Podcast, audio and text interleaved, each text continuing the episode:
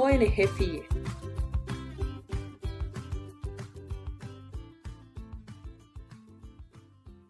Hola a todas y todos, estamos en un episodio más de los podcasts de nuestra ONG FIE. Hoy tenemos el agrado de presentar como entrevistador, por primera vez nos acompaña el presidente del Comité de Proyectos Sociales de nuestra ONG FIE, Gonzalo Orihuela, quien además de ser un conocedor en la materia legal y el enfoque de género, es también miembro activo del colectivo Magenta FIE de nuestra ONG.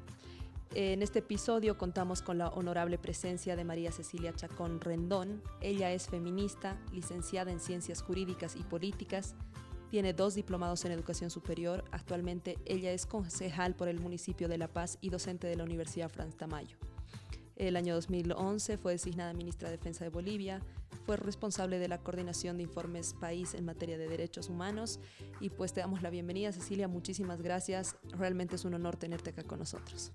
Muchas gracias Paola, no, para mí es un gusto poder estar en este espacio y poder compartir estos minutos con ustedes. Bueno, Cecilia, un gusto una vez más tenerte con nosotros para poder conversar un poco de tu experiencia y tu trayectoria, pero sobre todo conocer un poco de tu trayectoria con perspectiva de género, que es lo que un poco nos interesa también a nosotros explotar. Y bueno, ¿cómo llega Cecilia Chacón a ser ministra de Defensa de Bolivia? En una cartera de Estado que estaba pensada tradicionalmente para los varones, por así decirlo. ¿Cuál ha sido tu óptica? Porque la pregunta va dirigida no desde el punto de vista político, sino desde el punto de vista del género. Sí, varias veces me han preguntado, ¿no? ¿Cómo, cómo ha sido llegar a esta cartera de Estado? Y bueno, eh, debo decirles que para mí no hubo mucha diferencia. Yo estaba trabajando, ya venía trabajando cuatro años en el gobierno central, Tenía experiencia de trabajo en el Ministerio de Medio Ambiente y Agua, en la vicepresidencia y en la propia Cancillería, donde estuve eh, los últimos tres años antes del nombramiento como directora de Relaciones Multilaterales, a cargo de la coordinación de la política exterior de nuestro Estado, en, em, tanto en Naciones Unidas como la Organización de Estados Americanos, eh, particularmente o principalmente viendo temas de derechos humanos. Eh, esa es eh, una de las áreas en las que me he especializado y en la cual milito como activista desde los 15, 16 años. De esta manera es que cuando se produce una renuncia del ministro de Defensa en ese momento para ser designado responsable de la dirección de, de la Diremar, el gobierno en ese momento presidente y ministros creo que analizaron el perfil que iba a asumir la nueva autoridad en el ministerio y ya eh, creo que en sintonía con las demandas y cuestionamientos del movimiento de mujeres, de la sociedad civil, justamente a este hecho de que es una cartera donde tradicionalmente han habido varones, donde tradicionalmente han habido militares. Eh, la idea ha sido darle un perfil distinto. Primero, que sea una mujer y que sea una mujer con experiencia en derechos humanos.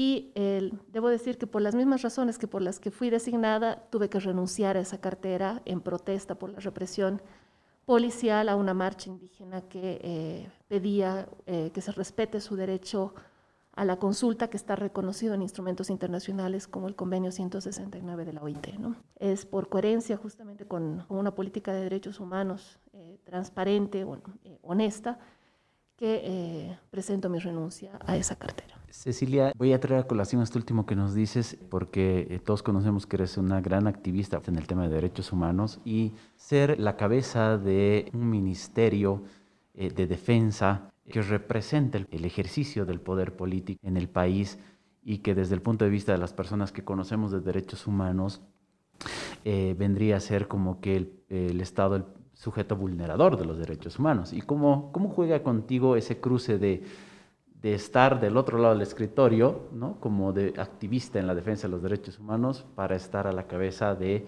eh, como te decía, una cartera de Estado que de repente podría ser cuestionada como vulneradora de los derechos humanos. Eh, yo lo he visto como una oportunidad para transformar la lógica de las Fuerzas Armadas. ¿no? es muy importante entender que las Fuerzas Armadas han sido un instrumento justamente y han sido pensadas como un instrumento de represión, en la época de los gobiernos de facto y después en la democracia, se la ha visto más como articuladora de una política de defensa del Estado eh, de amenazas eventuales externas. Pero con la nueva constitución política del Estado, al ser Bolivia o al haberse declarado Bolivia como un Estado pacifista, la primera cuestionante que nos hacemos es cuál es la necesidad de tener todavía Fuerzas Armadas. Y esto nos lleva a repensar el papel de las Fuerzas Armadas en la sociedad.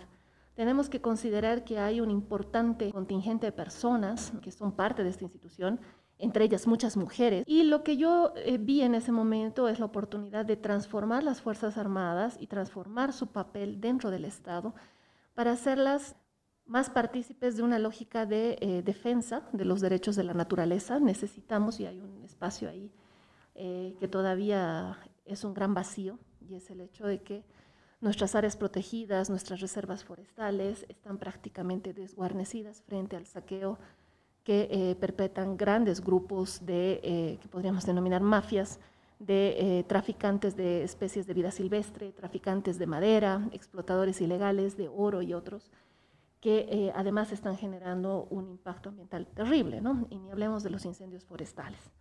Entonces, la idea que, con la que yo llegué al ministerio era cambiar ese papel, discutir con, con los comandantes también cuál es el rol de las Fuerzas Armadas en un país que se declara pacifista, en el cual no hay amenazas externas, entonces tenemos que pensar este rol y nos planteamos pues trabajar justamente en la prevención de incendios. Hemos desarrollado creo que el primer y el único plan de lucha contra los incendios forestales en mi gestión. Y el, otro rol es eh, definitivamente eh, luchar contra la vulneración de derechos humanos al interior de las Fuerzas Armadas. ¿no? Ok, Cecilia, eh, mm, de lo último que acabas de decirme, quisiera ya ir entrando al tema de género.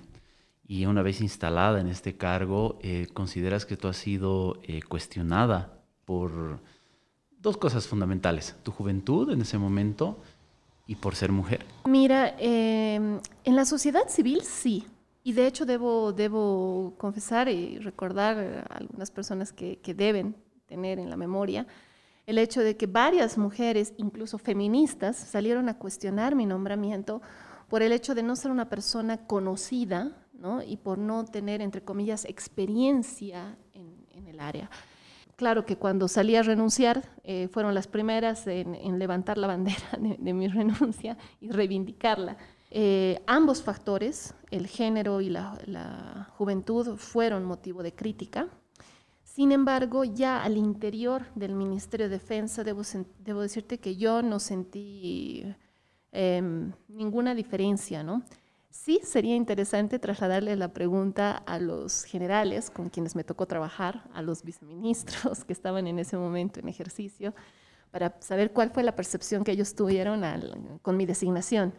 También, eh, esto sí, sí lo noté, eh, había una dificultad en llamarme ministra. Entonces, eh, muchos me decían señora ministro. ¿no? Y bueno, eh, más allá de, esas anécdotas, en el ejercicio de, la gestión eh, no tuve mayor inconveniente. Y creo que esto se debe en parte también a la estructura jerárquica militar. Em, la costumbre a la subordinación y a la autoridad, sea quien fuere, y el sometimiento al cumplimiento de una orden, venga de quien venga y tenga la naturaleza que tenga, que es muy propia de la estructura vertical militar, hace que eh, ellos eh, estén acostumbrados a seguir esta cadena de mando y a responder a las instrucciones. Así que no tuve ningún problema en términos de eh, ejercicio de mi, de, mi autoridad, ¿no? En ese sentido. Pero sí sería, sería interesante conocer la, experiencia que ellos tuvieron al trabajar conmigo. Indudablemente, Cecilia, eh, considerar que las Fuerzas Armadas conllevan un lenguaje inclusivo es, es difícil de, de, encontrar. Sin embargo, creo que hay que trabajar mucho en eso, en las Fuerzas Armadas. Eh, Cecilia, em, tu trayectoria como funcionaria pública, sea en el gobierno central como en el gobierno local, eh, para todos es conocida.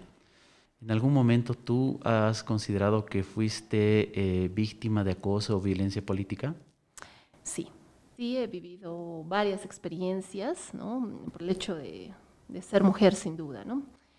Eh, una fue en el Ministerio de Relaciones Exteriores, en una reunión en la que presenté una propuesta y fue rechazada por mi inmediato superior y un asesor del presidente que se encontraba al lado mío me dijo, a mí me parece adecuada su propuesta. Entonces, quien había rechazado anteriormente mi idea dijo, ah, bueno, entonces si es así, entonces está bien. Eh, y yo creo que tiene mucho que ver con el tema de, ser mujer, ¿no? Y el otro es eh, a partir de la renuncia, ¿no? Que presenté al presidente Morales por la represión en el TIBNIS, caso que nunca fue esclarecido. Eh, sufrí ataques a mi persona, ¿no? Sindicándome de traidora, de incapaz se aprovecharon de, mi juventud ¿no? y para, poder, para poner en tela de juicio y pretender desvirtuar las verdaderas razones de mi renuncia. ¿Qué nos puedes decir de la paridad y alternancia? Que es un gran avance que esté en nuestra Constitución ¿no? y que en nuestras principales normas se hayan incorporado estas disposiciones, pero hay que hacer una diferencia eh, de fondo y de forma, digamos. ¿no? De forma el hecho de que se está cumpliendo formalmente, eh, sobre todo en términos de los órganos legislativos, tanto la Asamblea Plurinacional, las asambleas departamentales y los consejos, que, eh, al, bueno, que al momento de presentar las listas eh, se, verifica que haya esta paridad y alternancia, que las listas estén encabezadas por un hombre, una mujer, un hombre, una mujer y los suplentes de la misma manera. Sin embargo, en los ejecutivos de, los tres niveles, bueno, de todos los niveles de gobierno, incluyendo otro tipo de autonomías, no se está cumpliendo. Hoy por hoy vemos que el gabinete del presidente Arce eh, no tiene paridad. Eh, las mujeres estamos mínimamente representadas en ese espacio. En la Asamblea Legislativa y, los consejos, sí, porque el órgano electoral controla rigurosamente que se cumpla con esto. Sin embargo, ahí viene el tema de fondo. Hemos cumplido formalmente la cuota, hay 50% de mujeres, sin embargo, en el tema de fondo, eh, ¿cuál es el valor del ejercicio real de estas mujeres y la posibilidad de realmente cumplir con sus mandatos políticos y ejercer los derechos políticos que les asisten como autoridades? el ejercicio real de poder es mínimo. Y cuando una de nosotras se atreve a pretender realmente cumplir con su papel de fiscalizadora, se ha tomado en serio el fiscalizar al Ejecutivo, independientemente de que sea del mismo partido o no, eh, somos atacadas ¿no? y somos víctimas de acoso. Ustedes van a ver que la mayor parte de los, de los casos de acoso presentados por las concejalas eh, son fruto del intento del ejercicio de sus facultades de fiscalización. Voy a englobar dos preguntas para ir cerrando esta entrevista, que me parece muy interesante. La primera es, ¿por qué tú crees que las mujeres hoy en día en la gestión pública no se animan o no se deciden a ejercer esto tú que acabas de decirnos, esa, esa potestad del cargo en la función pública. Y por último, eh, pedirte cuál es tu mensaje para todas esas mujeres que nos están escuchando respecto del tema de la equidad y la igualdad de género entre hombres y mujeres. Yo creo que una de las razones por las que las mujeres no se animan a participar más activamente en estos espacios eh, políticos es porque la política está mal vista, ¿no? la política y los partidos políticos están muy desprestigiados. Sin embargo, esto no quiere decir que nosotras eh, y los jóvenes debamos resignarnos a esta situación. ¿no? Yo creo que precisamente esto hace que tengamos que romper con esas estructuras. Yo eh, ahora tengo una claridad completa de que no vamos a poder cambiar el escenario político, no vamos a poder transformar la cultura política ni la forma en la que se hace política en nuestro país si no rompemos con los partidos políticos.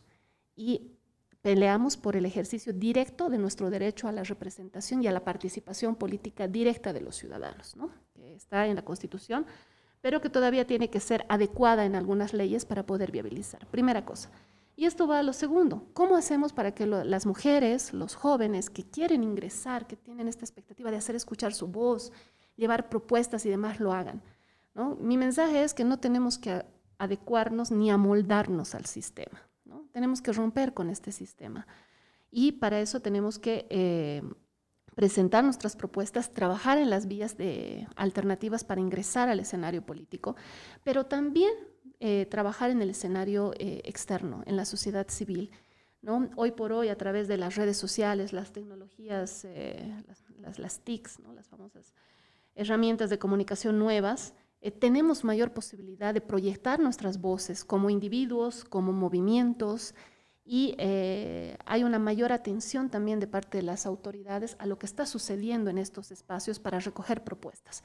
Entonces creo que tenemos que ser más eh, propositivos, más constructivos y hacerlo desde el espacio de sociedad civil del, que nos haya tocado, en el que nos haya tocado estar, o si queremos entrar al escenario político y no queremos hacerlo de la mano de un partido por las implicancias que esto tiene, peleemos por transformar las normas y viabilizar que los ciudadanos podamos estar, eh, participar directamente de la conformación de los órganos públicos. Muchas gracias, Cecilia. Siempre es importante conocer la opinión sobre el tema de género de una persona que conoce el enfoque de los derechos humanos y que tiene tanta trayectoria en la gestión pública. Gracias, Cecilia. Muchas gracias a ti, Gonzalo. Gracias, Paola, y gracias a la ONG FIE por, por esta oportunidad.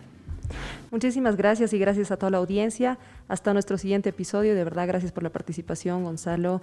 Cecilia, ha sido riquísima la entrevista. Hasta la próxima.